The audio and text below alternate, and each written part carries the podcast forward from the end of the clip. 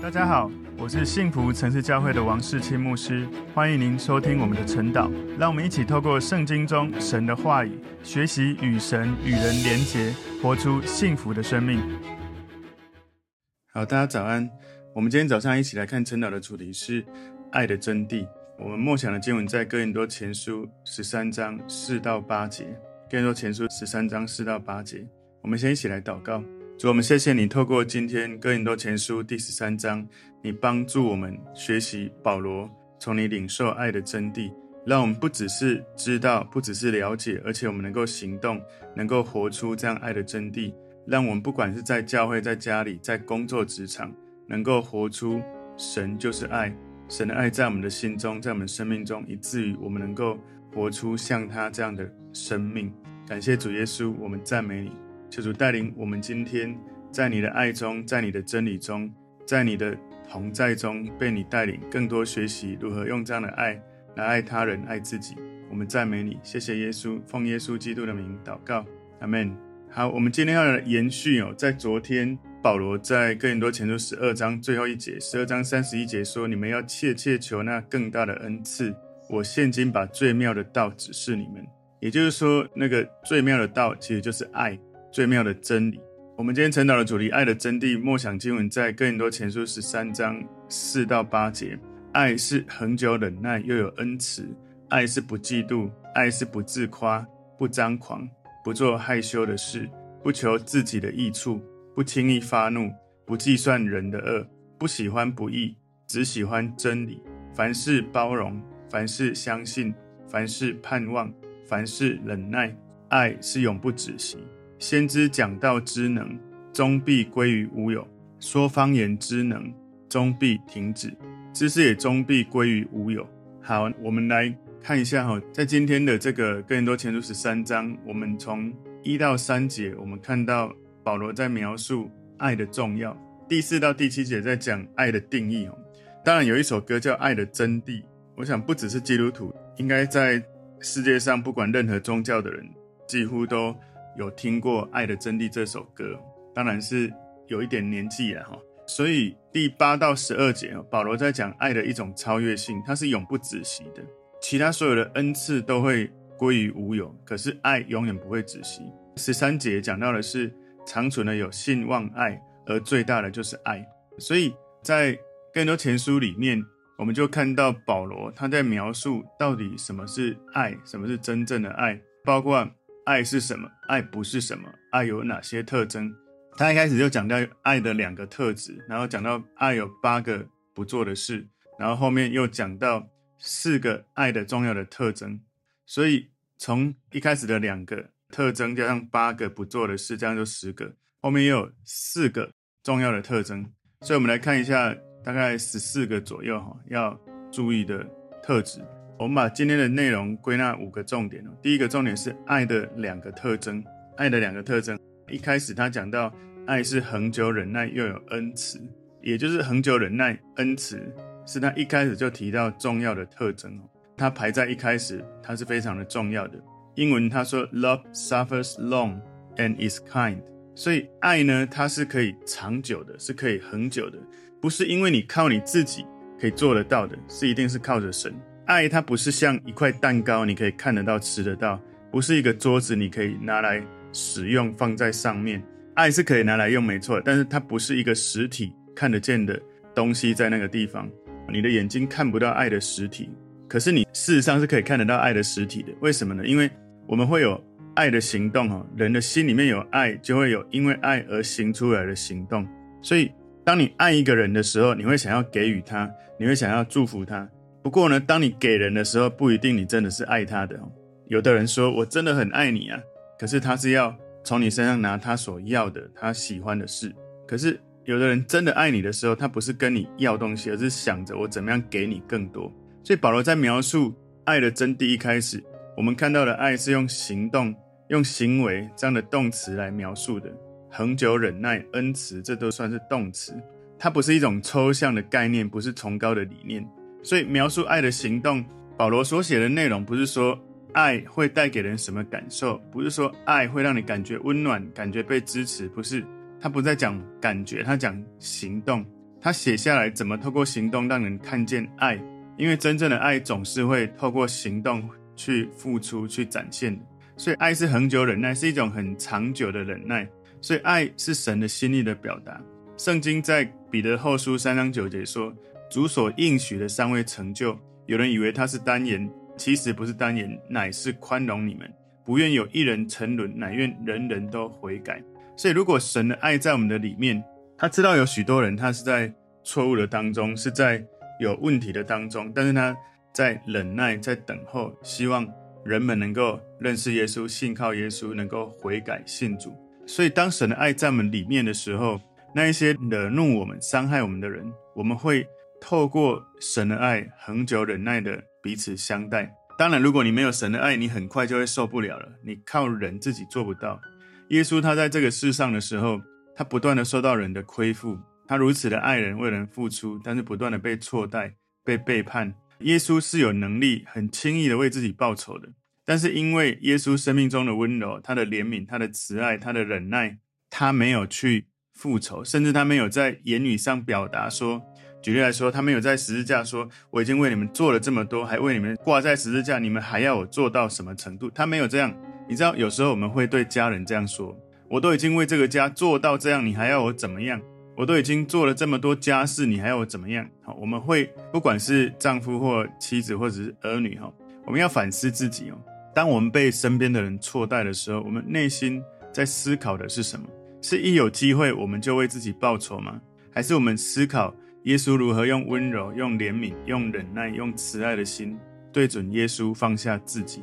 所以很多人常会说：“我已经这样了，你还要我怎么样？”我必须老实说，我刚结婚也常常有这样的念头，就觉得我已经这样了，你还要我怎么样？但是后来我慢慢学习到，不止不要这样说，连想都不要这样想。因为如果当我这样说的时候，好像我在邀功，我在告诉他我为你做了多少，那你为我做了多少？好像那个焦点变成我为了他才做这件事。没错，很多人说我本来就是为了他做，难道不是吗？如果我们做任何事，包括在工作、在家庭、在人际互动，如果都是为了那个人，我们做不久。你要恒久忍耐，你只有一个方法，就是主，我为着你对我的爱，因为你如此的长久忍耐我、包容我、爱我，所以我学习你这样子爱我的心，无条件的爱、永远的爱，我来爱我的家人，我来用这样的爱来对待我的同事、我的老板、我身边的人际关系。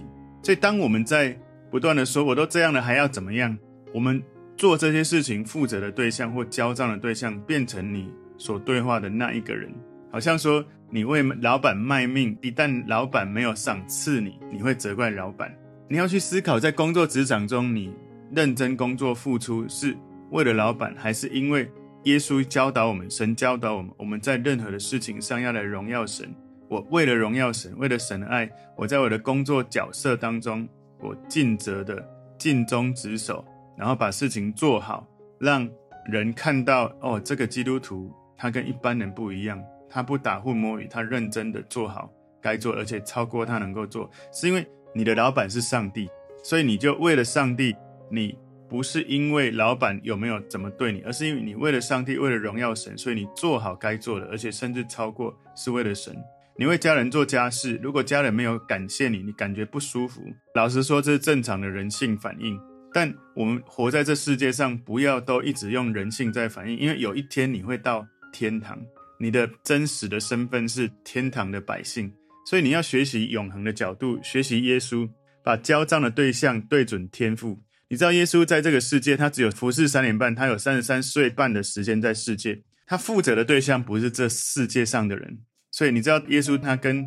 他的父母亲跟身边的人在对话，其实他常常是因为对天父负责而说话。所以我们要学习对准天父、对准耶稣、对准圣灵、对神负责，不是对那个人交账，是对神交账。你才能够靠着对神从神而来的长久忍耐的生命的本质，你可以不断的行出恒久忍耐的生命。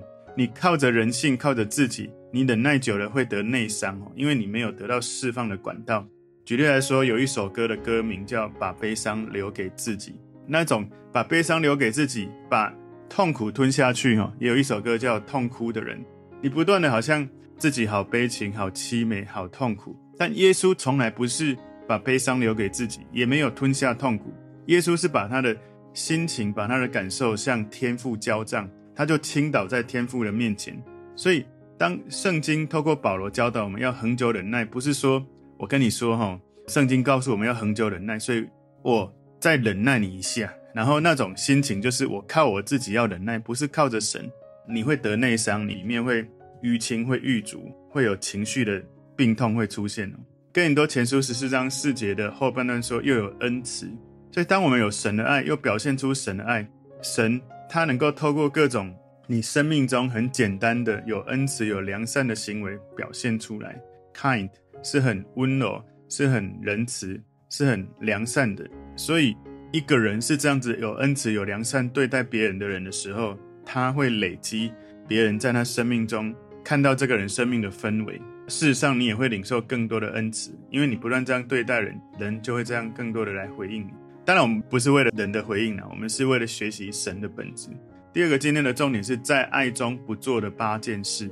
除了前面一开始讲爱的两个特质、两个特征，那接下来讲八个。重要的不做的事，最后再讲四个重要的特征。所以这八件事是爱是不嫉妒、不自夸，那个自夸也是一种骄傲了。自夸、张狂都是一种骄傲。不做害羞的事，也就是做那些轻佻无礼的事。不管言行举止，他不求自己的益处，不轻易发怒，不计算人的恶，也就是怀恨、怀怨、记仇。不喜欢不义，只喜欢真理，也就是不喜欢以做坏事为快乐的事。所以。爱是不嫉妒，请注意哦，嫉妒这件事，它排在第一个说不要做的事哦。所以，嫉妒是所有的罪恶里面哦，带来最没有生产力、破坏力最大的一个罪恶。除了造成伤害，它不会带来什么好处。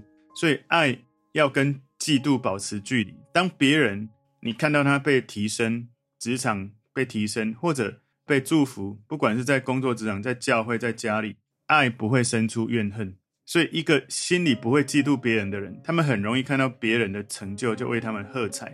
他们总是觉得别人受到欢迎，甚至比他们更受欢迎，他们觉得很开心。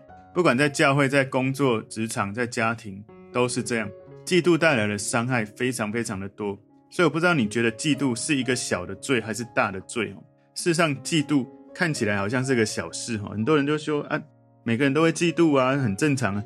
你知道嫉妒？它会带来一个很严重的结果，在创世纪第四章第三到八节里面，嫉妒让亚伯被谋杀了。他的兄弟看到亚伯这样被神接纳，他不舒服，该隐就杀了亚伯，是因为嫉妒开始。约瑟的哥哥他们因为嫉妒，他们觉得为什么约瑟得到父亲这么大的疼爱，因为嫉妒就把他卖掉，甚至差点死在旷野。然后后来约瑟被卖出去，后来被关到监狱，反正辗转。到了监狱，后来因为神的祝福，神让约瑟成为埃及的宰相。在创世纪第三十七章里面，嫉妒呢，让那些法利赛人把耶稣基督钉在十字架。法利赛人不信耶稣的人，他们因为嫉妒，把一个来救他们、拥有永生的人，竟然把他钉在十字架。当时这个罗马的官员哈巡抚知道耶稣是无罪的，这些逼迫耶稣的人是因为嫉妒耶稣有那么多人跟随耶稣。而本来跟随这些宗教人士的宗教领袖的人，他们失去了宗教性的势力，所以他们想了各种陷害耶稣的方式。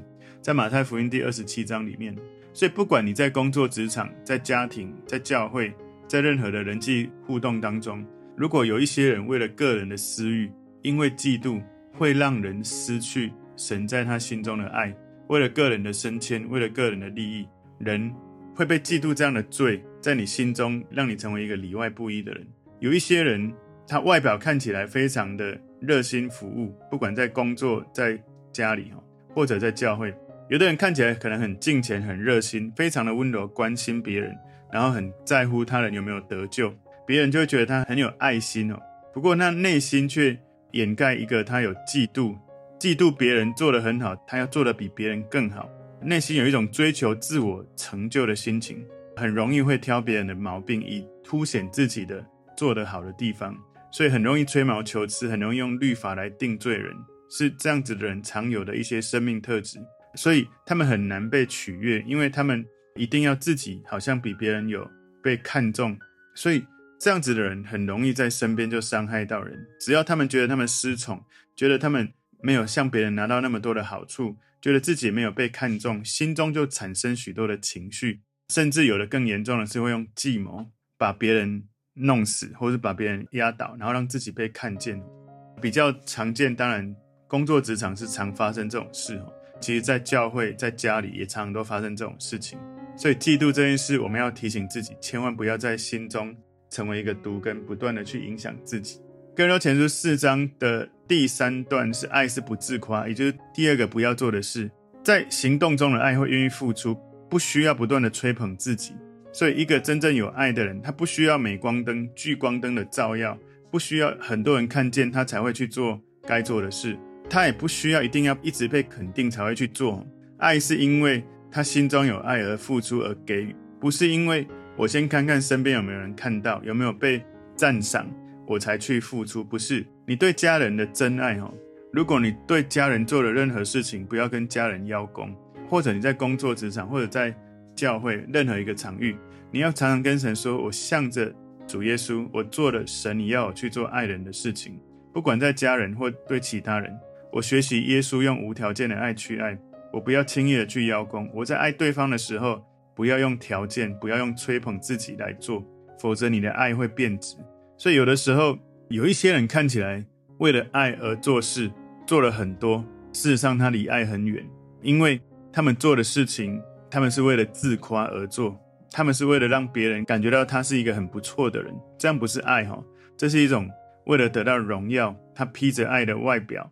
披着爱的外套来做许多的事情，这样的人很容易会说：“我为你们做了这么多，你都没有一点表示吗？”你如果真的有讲过这样的话，哈，可以改成说：“我为你们所做的一切，是因为神的爱激励我。无论如何，我会不断按着神在我心中的感动，还有耶稣在我生命中的爱，我继续学习神的爱来爱你，永远的爱你。不是我靠我自己能做的多好，而是我要靠着神持续的做下去。”所以，不管是恒久忍耐，不管是这种不嫉妒啊、不自夸，其实你真的都要依靠神，不是靠自己。哥林多前书四章第四段，也就是第三个不要做的，不张狂。张狂是一种骄傲、傲慢、自大，以自我为中心的状态。所以，一个张狂的人，他是自以为是的人，是一个自我膨胀的人。但是，一个真正爱的人，他会把自己放下，是关注别人的需要。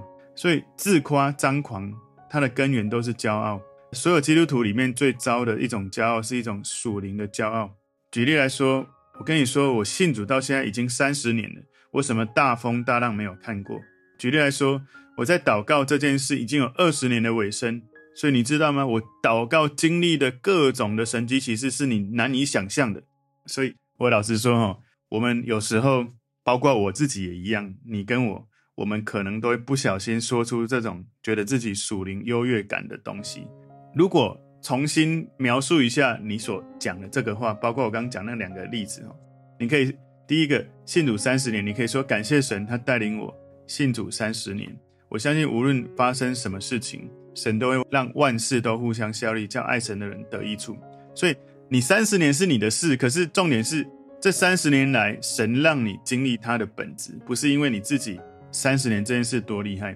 神感动我在祷告这件事尾声二十年。你不要说啊，我经历了多少？你可以说，我从祷告中得到神非常大的祝福。我也渴望神把祝福也祝福你的生命。所以我邀请你，我们也可以一起在祷告里面来经历神重大的祝福，这样子就好了。分享的重点焦点是神，不是自己，不是人。所以你邀请。邀请人可以一起这样做，不是强迫，不是掌控，不是威胁利诱，而是欢迎。我们可以一起这样做，然后让他自己做选择，不是强迫他一定要怎么样。所以求神帮助我们哦。有时候我们在一种属灵的骄傲、自夸、张狂的过程，我们没有发现，停下来想一想，我刚刚在讲这些话，让别人更想到神还是我？哥林多前书十三章第五节，这里前半段说不做害羞的事，它的英文是 does not。Behave rudely，所以这个 NKJV 版哈比较接近原文的钦定版。他说不做无理的事情，rudely 是粗鲁的事。所以哪里有爱，哪里就会有做好的行为举止，有和善的行为举止，是一个有礼貌的表现。它不是一种假装自己很正经的状态。举例来说，你看我多么有教养，你看我多么有属灵的恩赐，你看我多么有属灵的成熟。它是用一种简单的方式体现出来，不是用一种无理的方式去体现。他不做害羞的事哈。更多前书十三章五节的第二段说，不求自己的益处。所以保罗在这里表达了他在罗马书十二章十节讲到的一样的观点，就是恭敬人要彼此推让。然后在腓立比书二章四节也表达这样的想法，一样的想法，就是个人不要单顾自己的事，也要顾别人的事。所以耶稣的行为基本上他就是这样。耶稣的行为呢，他是做一个以天父的爱，也就是以神为本这样的生命，然后以服侍他人为中心，也就是以服侍人的需要为中心的状态。他不是以自我为中心，所以爱是不会停下来的，直到耶稣再来，除非人们都因为靠着耶稣得到救恩、得到安慰、得到幸福。如果一个人只关心自己有没有上天堂，他没有在传福音，只关心自己永恒的生命，他根本老实说。他不算是基督徒了，因为他没有真的让神当神，没有让耶稣当主，他不在乎这个世界会怎么样，他只要自己过得舒服、快乐、有永生就好。一个真正的基督徒是让主耶稣拯救他的灵魂，让主耶稣成为他生命的主人，是愿意做耶稣要他做、不断传福音的人。你不传福音的人，事实上只照顾自己的救恩就好，没有为别人的救恩有任何的迫切感。如果所有世界上的基督徒都这样，那耶稣没有办法再来了，因为福音要传遍天下，耶稣才会来啊，是圣经说的。所以哥林多前书十三章第五节第三段说，不轻易发怒。所以当你面对一个讨厌的人，你会觉得你很容易被激怒，很容易发怒。轻易发怒，请注意哦，轻易发怒是一种罪哦，它不是爱哦。记得吗？摩西他从埃及把以色列人带出这个奴役之地，他准备把人带入应许之地。但是只有一次，他为了这些惹怒他的以色列人，他发怒了，然后他失去了应许之地。在民数记第二十章第五节到第十二节里面有记载哈，那里面在讲到这些以色列人他们在抱怨说啊，为什么把我们带来这里，没有无花果树、葡萄树、石榴树，没有水喝？然后呢，当摩西呢在神面前，神就跟他说：“你拿着杖跟你的哥哥亚伦招聚群众，然后。”用嘴巴吩咐磐石发出水，水就会流出来。然后摩西呢，他带着情绪在会众面前跟他们说：“你们这些背叛的人，听我说，我为你们使水从这个磐石流出来吗？”然后他就把手拿着杖击打磐石，惨了，他没有用说的，他没有用神告诉他，因为他在情绪中去做神要他做的事。我跟你讲，水还是流出来了，这些人得到水了。可是神跟摩西跟亚伦说：“因为你们不信我，不在以色列人眼前尊我为圣。你知道，在这些以色列人面前，摩西表现的是他个人的人性跟情绪比神要他用吩咐的更大。所以这件神迹是出来的，可是是他用情绪打盘子出来，不是用信心说出神要他用说的让水流出来。所以神跟他说：你们必不得领这会众进我所赐给他们的地区。”很多人说太可惜了，因为一次的生气没有进到迦南地，这是摩西他生命的议题。所以请注意哈，你的身边一定会持续有人惹怒你。操练自己，当别人要惹怒你的时候，赶快对准耶稣。耶稣，你对这样的人你是怎么回应？耶稣，你是怎么样在内心有淡定，不会被这样的激怒？更多前书十三章第五节第四段说：“不计算人的恶。”它的英文是 “thinks no evil”，你不要想那些邪恶的事情。所以从字面上来说，这句话是这样：就是一个有爱的人不会去储存他受到别人的亏负、错误对待的记忆。所以，一个有爱的人，他有从神爱来的人，哈，他会把过去的伤痛放下，不是紧紧抓住。因为你不断的抓住过去的伤痛，你没办法饶恕，而你不没办法饶恕，撒旦的谎言就会进来，就好像你的家里的门开了一个缝，一个业务员脚一踩，踩在那个门缝中，他就会进来，然后出去的时候，他已经卖了一台。你不需要多买的排油烟机，所以你不断的在生命中紧抓住那些神要你放下、你不愿意放下的事，你没有饶恕，撒旦的谎言会不断的进来，然后你的痛苦会越来越扩大，到最后你在生活、在情绪、在精神都会受到痛苦。一个真正有爱的人，他不会怀着邪恶的动机去做出好的行为，所以他不会心怀恶意，thinks no evil，他不会图谋任何坏的事情。他思考的不会再想那些邪恶的事，不计算人的恶。更多前书十三章第六节说：“不喜欢不义，只喜欢真理。”所以不做了八件事的最后这一件事，有爱的人愿意用善意对待人，不用有色的眼镜来看人。所以爱只喜欢真理，爱永远想要跟真理站在一起，爱总是坚持真理，在真理以内不去做那些不义的事。所以当你是一个义的人，你是站在神面前，right standing with God，你是站在他面前看你是对的，好像中文那个义是羊在我之上，我愿意让这个羔羊耶稣基督来掌权，来带领我，以至于我一直活在真理里面。所以今天第三个重点是爱的另外四个特征。爱的另外四个特征，我们前面有讲两个特征，后面再讲四个，然后中间包着八个不要做的事。所以这四个特征是：凡事包容，凡事相信，凡事盼望，凡事忍耐。所以一个凡事能够包容的人，这是保罗要我们去学习的。我们很多人都能够包容一些事，能相信一些事，能盼望一些事，能忍耐一些事。但是神要呼召我们是凡事，不是一些事。所以你会发现在你身边有一些人，让你的忍耐。面对许多的考验，其实你自己跟你身边这些让你被考验的人都一样，我们没有人是完美的，所以你身边的人不会一直向你展示他们生命最美好的一面。有时候你跟一个人相处越久，你会发现越多人生命的美好，也会发现人生命的不好。所以在婚姻里面，你会发现哇，你的配偶带给你最美好的感受，但有可能也会带给你最痛苦的感受。就像其实神会给你最美好的心灵的喜悦。可是，当神要你做的事你不做的时候，你也会内心产生最痛苦的感觉。所以，凡事呢，你要学习哦。你知道你自己是不完美的。当你看到身边不完美的人的时候，你要怎么办呢？请记得凡事。如果你身边的一些持续有状态有问题的人一直不改变，要怎么办呢？你只能说：主，我靠着你，求主你教导我凡事包容。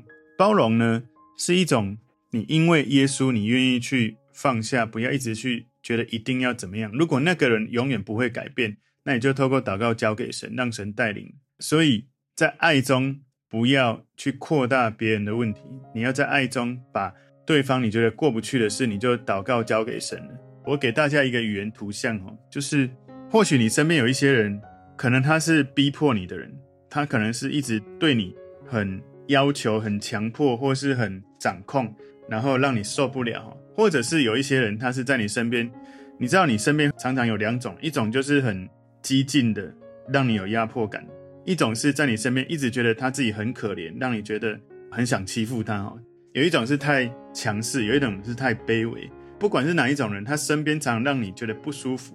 你可以默想一个画面，就是那些牡蛎哈，它会产出来一个珍珠。珍珠是怎么出来的？是因为对这个牡蛎。本来是有害的沙粒会进到它的壳里面的时候，它会觉得卡卡的，觉得烦恼，觉得难过。但是它赶不出去的时候，它就从自己生命提炼出一种珍贵的物质来把那个沙粒盖起来。他没有用别的方法，他就用这种方法把那个入侵的沙粒变成了一颗珍珠，变成人们看为非常有价值的珍珠。所以我们可以用这样的方法来对待我们身边那一些你觉得不舒服的、惹怒你的、让你痛苦的人。有可能有的人会是你的同事啊，你的家人啊，你教会弟兄姐妹啊，都有可能。我们要怎么样学习这个牡蛎来吐出一些物质包住沙粒？就是我们在内心常常对准耶稣，耶稣，请你给我你的爱，而孕育耐心、温柔、恒久忍耐、宽恕、饶恕的这种物质，然后包住了那一些你不舒服的事，以至于那些不舒服的事情，你靠着神让它变成了珍珠。而你的生命有更多的珍珠的时候，人们会看到哇，你经历这么多的不容易，你怎么有办法有这样的生命的品格？所以你从以前到现在累积了这么多身边痛苦的事，虽然是痛苦，可是你靠着神，那些痛苦已经变成生命的转化，变成珍珠，甚至成为见证。更多前书十三章第七节第二段说：凡事相信，believes all things，什么都相信。我们不要相信谎言。但是我们要相信真理，我们要在神的爱里面相信人。你尽可能因为对神有一个信靠而相信你身边的人。有一些人习惯会去相信许多不好的事情，这样子的人他心中没有爱。你不要常常做一个想要去传八卦、想要去跟别人讲一些负面的话。你要常常跟别人讲可以去肯定别人的事情，多传递别人生命美好的事情。相信神在这些人身上有他美好的心意。哥林多前书十三章第七节第三段说：“凡事盼望。”一个心中有爱的人，他会对未来有信心，而不是一种悲观或消沉的状态。一个人受伤的时候，有爱的人不会说没用了，永远都一样，甚至会更糟。一个有爱的人不会这样，有爱的人会盼望最好的结果。有爱的人，他把盼望放在神的身上，不是放在自己的环境或自己的行为。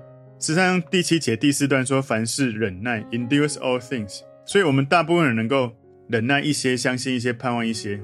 你要凡事不容易。你要学习一个叫做阿嘎佩的爱，阿嘎佩的爱就是无条件的爱，因为耶稣神就是这样对我们，他对我们没有任何条件，没有任何要求，他就是要我们相信他，靠着他领受他的爱。所以，一个真正有无条件的爱的人，他持续忍耐、相信、盼望，他不会轻易放弃，他会把那一些身边敌对的人变成朋友，以至于敌人就消灭。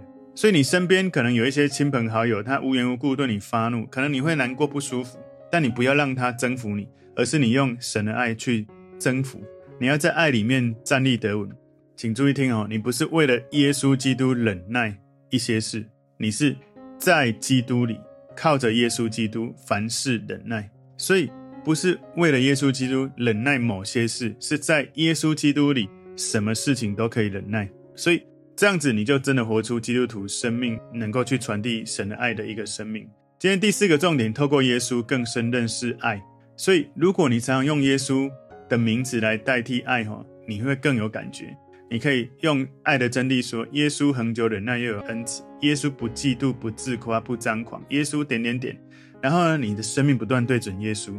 接下来，你用你自己的名字，举例来说，我用我的名字：世青恒久忍耐，又有恩慈；世青不嫉妒，不张狂；世青点点点。你把你的生命对准耶稣，靠着耶稣基督，靠着神，让你。是因为耶稣做得到，而不是勉强自己。你如果靠着自己，你做不到的。所以保罗在属灵恩赐的讨论当中，他把这一段更多前书的经文放进来。保罗要提醒更多教会信徒记住，恩赐不是成熟的衡量标准，爱的表现才是一种成熟的属灵的生命状态。今天第五个重点，爱比一切的恩赐更持久。更多前书十三章八节前半段说，爱是永不止息，Love never fails。所以。保罗他指出来，跟很多教会信徒太强调圣灵的恩赐、属灵的这些恩赐哦。保罗提醒他们要强调的是爱，而不是那一些恩赐。恩赐是神在你生命中工作、暂时运作出来的这种彰显。神他的本身的生命的本质就是爱，所以圣灵的各种恩赐是可以用的，但它不是永久的，它不是永久的，它是一个不完美时期里面不完全的恩赐。什么叫不完美时期里面不完全的恩赐？因为完美的还没来哈。在哥林多前书十三章后面，今天没有看到后面的经文，保罗有指出，等那完全的来到，各种的恩赐就会停止。所以在第八节后半段说，先知讲道之能终必归于无有，说方言之能终必停止，知识也终必归于无有。完全的来是什么呢？就是耶稣基督再来了。那有一些人以为说，那些神迹奇事恩赐会因为初代信徒这些使徒们死了就没有了，真的有很多基督徒以为说恩赐那些超自然的能力只有在圣经那个年代西元元年前后而已哈，所以他们觉得说可能是当新约成就完就没有了，就锁在那个地方。不是的，大部分的解经的人都认为都同意，不管是透过耶稣基督再来，或者是我们离开这个世界进到永恒。当我们跟完美的神永远同在的时候，当我们跟主耶稣永远同住的时候，完全的就来到了。有一天，完全的会来到，完全的来到的时候，这些恩赐不用再继续的，就是爱是最大的恩赐，是永远的。信望爱，而爱是最大的。所以，我们今天看到爱的真谛哈，我们把它归纳五个重点。第一个重点是爱的两个特征，第二个重点是在爱中不做的八件事，第三个重点是爱的另外四个特征。爱的另外四个特征，第四个重点，透过耶稣更深认识爱。最后第五个重点，爱比一切恩赐更持久。求主帮助我们真的明白爱的真理，而且行动出爱的真谛，用真正的爱来对待家人、朋友，你所传福音的对象。我们一起来祷告，主，我们谢谢你，透过今天保罗所传递爱的真谛，帮助我们在心中把这个爱的真谛存放在心里，默想成为我们的肉身，让我们活出你的爱。感谢主。透过这样子，让你的福音传递到更多人生命里面。奉耶稣基督的名祷告，阿门。